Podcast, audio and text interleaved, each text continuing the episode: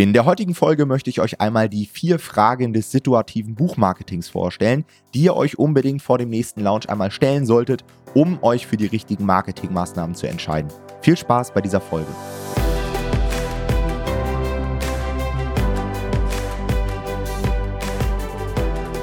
Hallo und herzlich willkommen zu einer neuen Folge des Verlagsniveau Podcasts und heute gibt es nach Ewigkeiten mal wieder eine Folge nur mit mir alleine denn der Jonathan ist aktuell in seinem wohlverdienten Urlaub in der Schweiz. Und ich war ja bereits in der letzten Woche im Urlaub in Österreich. Die Leute, die unsere Newsletter abonniert haben, werden das gesehen haben, denn da habe ich so ein paar Insights geteilt. Und irgendwie haben wir die Urlaube so terminiert, dass wir es nicht gepackt haben, eine Folge vorzuproduzieren. Und ich sitze jetzt hier an einem regnerischen Morgen in meinem Büro und habe mir gedacht, hey, pass auf, bevor wir die Folge ausfallen lassen, teile ich einfach mal eine Erkenntnis mit euch, die sehr aktuell ist. Denn ich habe jetzt nach meinem Urlaub eine E-Mail bekommen, in der eine Person mir geschildert hat, dass sie eine Marketingmaßnahme von uns aus dem Kurs genutzt hat. Also wir haben quasi im Coaching einen Videokurs und dort haben wir eine neue Marketingmöglichkeit vorgestellt und diese Marketingmöglichkeit hat für dieses Buch nicht funktioniert. Es wurden über 1000 Klicks generiert, kaum Verkäufe und die Person hat sich dann die Frage gestellt, woran liegt das? Und ich habe relativ schnell gesehen, woran es liegt. Denn das jeweilige Buchprojekt, die Nische, die Zielgruppe, hat einfach nicht zu diesem Marketingkanal gepasst. Ja, denn dieses Buch, was die Person veröffentlicht hat, passt nur zu einer bestimmten Situation und in dieser Situation erreichst du die Leute nicht über diesen Kanal. Und sowas passiert tatsächlich des Öfteren. Das heißt, man muss sich schon vor der Veröffentlichung des Buches Gedanken machen, okay, welche Marketingkanäle passen denn zu meiner Zielgruppe, zu meiner Nische, zu meinem Buch? Ansonsten verpulver ich halt eine Menge Geld, eine Menge Energie und bekomme am Ende mein Buch nicht in Fahrt. Ja. Ich habe das Ganze mal als situatives Buchmarketing betitelt. Ich glaube, dieser Term existiert gar nicht, aber ich finde, er beschreibt diese Problematik sehr gut. Und ich möchte euch jetzt einfach mal ein paar Beispiele nennen, wie so etwas in der Praxis aussehen kann. Also worauf man da achten kann. Und ich habe euch auch immer mal ein paar Buchbeispiele mitgebracht. Wichtig ist erst einmal zu verstehen, dass wenn wir ein Buch veröffentlichen, jeder von uns ja ein gewisses Repertoire an Marketingmaßnahmen zur Verfügung hat. Ja, ich denke mal, die meisten von uns nutzen Suchmaschinenoptimierung über Keywords auf Amazon. Ich denke mal, mindestens 95 Prozent der Zuhörer werden hier auch Werbeanzeigen über Amazon Advertising nutzen. Und dann hat jeder noch so ein paar andere Sachen, die man vielleicht auch punktuell einsetzen kann. Influencer Marketing, eine E-Mail-Liste, bei der man Newsletter rausschicken kann Vielleicht schaltet der ein oder andere Facebook-Werbeanzeigen, ähm, hat einen eigenen Blog, wo verlinkt wird, hat auf TikTok sich Reichweite aufgebaut oder man kann natürlich auch Offline-Dinge machen, eine Lesung, irgendwo Radiowerbung schalten oder was auch immer. Es gibt so viele Marketingmöglichkeiten und wir können nicht alles machen und nicht alles ist effizient. Das heißt, wir müssen uns in unserem Marketingportfolio darauf fokussieren, was setzen wir jetzt gezielt für dieses Buchprojekt ein, denn wir haben ein beschränktes Budget und auch einen beschränkten Fokus und nicht jede Marketingmaßnahme macht bei jedem Buch Sinn. So, das ist erstmal unsere Ausgangsposition. Was ich mich immer frage, bevor ich mein Buch veröffentliche, ist, für wen wird das Buch überhaupt produziert? Also wer ist meine Zielgruppe? Und da gibt es einige Zielgruppen, bei denen es dann nicht so einfach ist, diese zu erreichen. Ich gebe euch mal ein Beispiel. Ja? Wenn ich jetzt ein Buch produzieren möchte für Senioren, ja, für Rentner oder Leute einfach mit einem höheren Alter, dann sind diese Zielgruppen selbst oftmals gar nicht targetierbar auf Amazon und vielleicht auch nicht im Social Media, weil sie dort gar nicht aktiv sind. Ich weiß, es gibt natürlich auch ältere Leute, die sehr modern unterwegs sind, die vielleicht auch auf Amazon shoppen und auch einen Social Media Account haben, aber es ist nun mal Tatsache, dass eine gewisse Altersklasse dort häufig nicht vertreten ist. Das heißt, wir haben hier das Problem, diese Zielgruppe tatsächlich zu erreichen und haben letztendlich eher eine Zielgruppe, die stellvertretend hier einspringt. Ja, zum Beispiel möchte man dieses Buch der Oma schenken und dann kauft es der Enkel oder die Tochter oder der Arbeitskollege oder was auch immer. Ja, dementsprechend ist es dann schwer, genau diese Zielgruppe zu targetieren und man weiß auch stellvertretend nicht, wer das jetzt in dieser Situation wirklich kauft. Ja, das heißt, die einzige Möglichkeit, hier unsere Zielgruppe zu targetieren, ist wirklich in der jeweiligen Kaufsituation, dass wir sagen, hey, okay, wir targetieren über Amazon Werbeanzeigen die einzelnen Keywords oder vielleicht auch Konkurrenzprodukte. Das ist die einzige Situation, in der wir die Leute ansprechen können. Wir können jetzt nicht zum Beispiel über Facebook Senioren ansprechen. Das wird wahrscheinlich relativ schwierig, ja. Und wir können auch nicht die Enkel ansprechen, die jetzt gerade in dieser Situation ein Buch für die Oma suchen, weil wie willst du die Enkel gezielt targetieren? Das ist, wie gesagt, dann ein sehr situationsbezogenes Buchprojekt, was man dann wirklich nur gezielt in dem Kaufverhalten targetieren kann. Ja? Ein anderes Beispiel, was ich dafür habe, sind so Geburtstagsbücher. Habt ihr vielleicht auch schon mal auf Amazon gesehen? Ja, da gibt es so Jahrgangsbücher, ja, Jahrgang 1970 und das schenkt man dann zum Geburtstag, ja. Oder es gibt so Bücher zum 30. Geburtstag. Und auch hier wird es teilweise schwer, die Käufer zu erreichen. Denn wann hat man dann diesen Bedarf, überhaupt ein solches Buch zu kaufen? Den hat man vielleicht für eine Woche, wenn man irgendwo eingeladen wurde zum Geburtstag. Aber das ist ja jetzt kein Interesse, was man hat, worüber man targetiert werden kann. Das heißt, auch in einem solchen Fall ist es nicht so ganz einfach, die Zielgruppe mit Werbeanzeigen zu erreichen. Das funktioniert auch hier wahrscheinlich eher nur über Keywords. Ja. Das sind halt so Produkte, die kauft man einmal und danach wahrscheinlich nie wieder. Und dementsprechend ist es für uns Marketer dann nicht so einfach, hier das vernünftig zu erreichen. Ein drittes Beispiel, was ich euch noch mitgebracht habe, sind Kinderbücher. Auch hier haben wir natürlich die Eltern, die das stellvertretend kaufen, denn die meisten Kinder werden nicht die Möglichkeit haben, auf Amazon zu shoppen. Das heißt, auch hier müssen wir natürlich unsere Marketingmaßnahmen anpassen, indem wir nicht die Kinder targetieren, sondern die Eltern.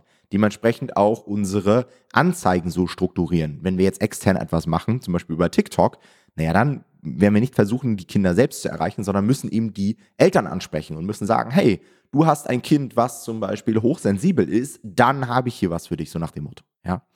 Okay, der zweite Bereich, den ich euch zeigen möchte, also eine Frage, die man sich stellen sollte, ist, wie wird nach diesen Büchern dann gesucht? Hat die Zielgruppe ein Kaufverhalten, bei dem sie eher stöbert? Ja, auch hier haben wir wieder die das Beispiel der Kinderbücher. Eltern kaufen häufig nicht gezielt ein Kinderbuch, nicht gezielt die Geschichte mit dem Lama oder mit dem Hai, sondern die geben oben ganz offen ein, gute Nachtgeschichten ab drei, Kurzgeschichten ab zwei, Kinderbuch für Mädchen. Ja, das ist sehr generisch und dementsprechend ist es auch schwer, hier genau die Zielgruppe zu erreichen. Selbst wenn ihr ein Detektivbuch habt, dann wird wahrscheinlich über das Keyword Detektivbuch oder Kindergeschichten Detektive sehr wenig Traffic laufen. Die meisten Sales, die ihr generieren werdet, sind so über generische Keywords wie Kinderbücher ab 4, spannende Geschichten oder was auch immer. Ja? Und das muss man eben auf dem Schirm haben, denn dementsprechend müssen wir dann unsere Marketingmöglichkeiten anpassen. Einmal natürlich im Backend über die Suchmaschinenoptimierung, aber natürlich auch über die Werbeanzeigen. Ja? Wenn ich jetzt nur Werbeanzeigen schalte auf Detektiv-Keywords, dann wird sich mein Buch nicht gut verkaufen. Das ist einfach ein Fakt. Das heißt, ich muss halt hier viel breiter reingehen, muss vielleicht Kategorieausrichtung schalten, muss Produktausrichtung schalten und so weiter. Ja. Dann gibt es aber auch noch andere Kaufverhalten. Ja. Manchmal ist es einfach so, dass Kunden ein spezifisches Problem haben, es für dieses spezifische Problem ein ganz klares Keyword gibt und sie direkt nach diesem einen Buch suchen. Ja. Bestes Beispiel wäre jetzt sowas wie Fußpilz bekämpfen. Ja, ist jetzt keine gute Nische, aber ich, das ist immer so mein klassisches Beispiel. Da hat jemand ein ganz starkes Problem. Das hat er auch nur für eine bestimmte Zeit. Und er gibt dieses Keyword ein, er findet das Buch, stöbert vielleicht durch zwei, drei Bücher durch, entscheidet sich für eins, kauft das und hat vielleicht, wenn alles vernünftig läuft, nie wieder dieses Problem. Ja, das ist so eine klassische Direktsuche und hier werden wir jetzt mit Kategoriewerbeanzeigen und mit generischen Begriffen und mit Facebook-Ads und so weiter wahrscheinlich sehr wenig Erfolg haben, sondern hier kommen halt so klassische Keyword-Kampagnen dann zum Einsatz. Ja? Sowas muss man aber halt auf dem Schirm haben, weil wenn ihr dann breit reingeht, werdet ihr eine Menge Streuverlust haben und es wird halt nicht funktionieren. Dann habe ich noch ein drittes Beispiel für den Bereich, wie sucht man nach Büchern mitgebracht. Und zwar hat jemand bei uns im Coaching-Programm auch mal eine Nische gefunden für ein Lehrbuch. Ja, und dieses Lehrbuch oder diese Lehrbuchnische hatte wirklich sehr viel Potenzial. Wir hatten auf der einen Seite sehr viel Nachfrage, aber auch Buchprojekte, die eben nicht gut vermarktet wurden. Das ist häufig so in diesen Fachbuchnischen oder Lehrbuchnischen. Du hast sehr altbackene Cover, kaum, alter, kaum einer schaltet Ads. Es verkaufen sich teilweise Bücher mit nur vier Sternen. Das heißt wirklich unteroptimiert, was natürlich für uns Self-Publisher ein wirklich sehr schönes Potenzial ist. Allerdings muss man hier auch wieder aufpassen, denn auch hier muss man sich die Frage stellen, wie wird denn nach diesen Büchern gesucht? Also geben jetzt Studenten zum Beispiel einfach ein Finanzmathematikbuch? Wahrscheinlich eher nicht, denn hier ist häufig die Customer Journey, also die Kundenreise so, dass sie in der Vorlesung suchen, der Uniprof mit seinem Projektor irgendwas an die Wand wirft und sagt, hey, für dieses Semester braucht ihr die zwei Bücher.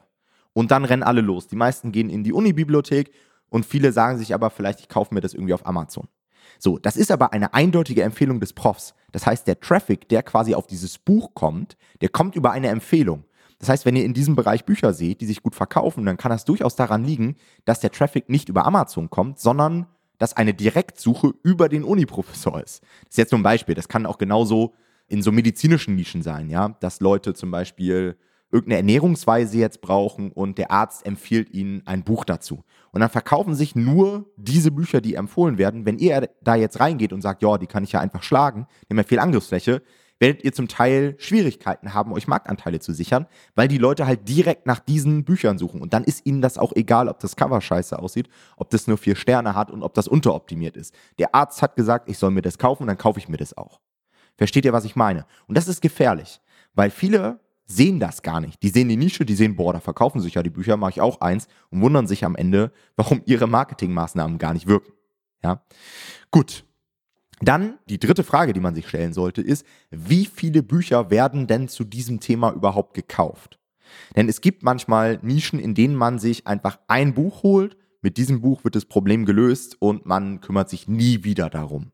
Ja, dann ist das relativ eingeschränkt für das Marketing. Wenn ich aber, ähm, also und dann ist es auch häufig so, dass ich nur ein Buch verkaufen kann und dann auch nur ein Buch in dieser Nische machen soll, ja. Bestes Beispiel wäre jetzt hier wieder Fußpilz bekämpfen oder die Fachbücher, ja.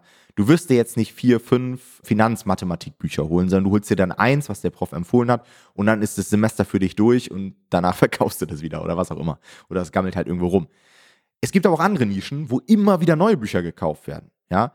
Zum Beispiel bei Beschäftigungsbüchern, so Rätselbücher, Sudoku.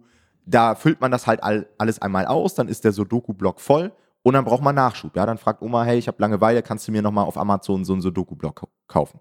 Und dann machst du das. Das heißt, du kaufst dann nicht nur ein Buch, sondern du kaufst immer wieder neue. Und das eröffnet uns natürlich für das Marketing super viele Möglichkeiten, denn wir haben auf einmal die Möglichkeit, in einer Nische mehrere Bücher zu veröffentlichen.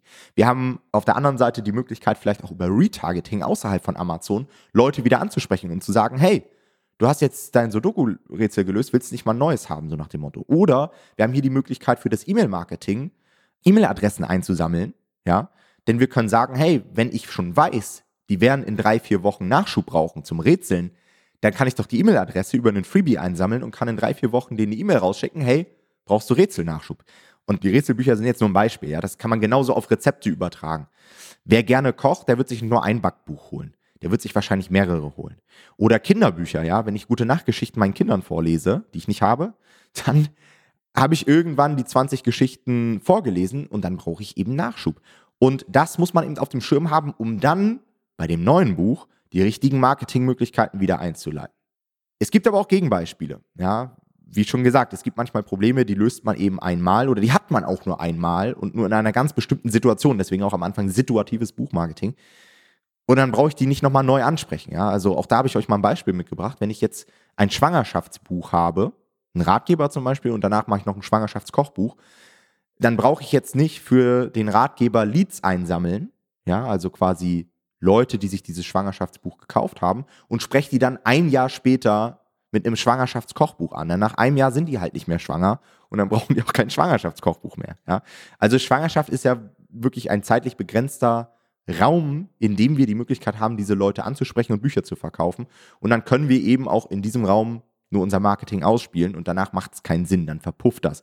Dann brauche ich auch nicht versuchen, mir eine Schwangerschaftscommunity aufzubauen, denn nach einigen Monaten ist da die Hälfte der Leute wieder draußen, denn sie sind dann einfach nicht mehr schwanger. Versteht ihr, was ich meine? Also Achtet immer darauf, für wen das Buch gekauft wird, wie man nach diesen Büchern sucht, über Keywords, Stöbern, Empfehlungen, wie viele Bücher zu diesem Thema gekauft werden und ob auch später nochmal überhaupt die Chance besteht, diese Zielgruppe anzusprechen oder eben nicht. Ja, das war es eigentlich schon mit der heutigen Folge. Wollte ich einfach mal mit euch teilen, denn darauf basierend kann man einige Fehler vermeiden, die dann recht teuer werden, denke ich, wenn man das einfach mal gehört hat und dann bei den Nischen einfach diese Checkliste einmal durchgeht, die paar Fragen und dann weiß man Bescheid und tappt da nicht in irgendwelche Fallen.